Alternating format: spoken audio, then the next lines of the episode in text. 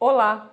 O Salmo 33, no verso 11, nos diz o seguinte: Mas os planos do Senhor permanecem para sempre, os propósitos do seu coração por todas as gerações. Amados, os planos e propósitos do Senhor sempre se cumprem. Os planos de Deus não podem ser frustrados. A questão não é se os propósitos de Deus vão acontecer ou não, porque eles vão acontecer. A questão é se nós seremos parte disso ou não. Porque Deus nos deu o livre-arbítrio para escolher que caminho devemos seguir. A palavra de Deus nos diz que Ele coloca diante de nós o caminho de morte e o caminho de vida. E Ele ainda sopra, escolhe, pois, a vida. Deus está sempre soprando o caminho que Ele deseja para nós. Mas cabe a nós escolher.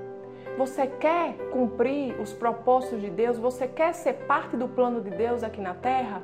Então obedeça, confie, ouça os direcionamentos do Senhor, porque Ele sempre vai nos guiar para esse propósito. Ele sempre vai nos guiar para a sua vontade. Ele sempre vai nos guiar a lugares de paz, de provisão e plenitude. Amém? Vamos orar? Pai querido, Pai amado, nós te agradecemos, Senhor, pelos teus planos e os teus propósitos. Senhor, ensina-nos, ó Pai, a ouvirmos a Sua voz, a obedecer, Senhor, a escutar, Senhor, os teus direcionamentos, Pai, porque queremos viver os teus planos, porque os teus planos para nós, Senhor, é o melhor.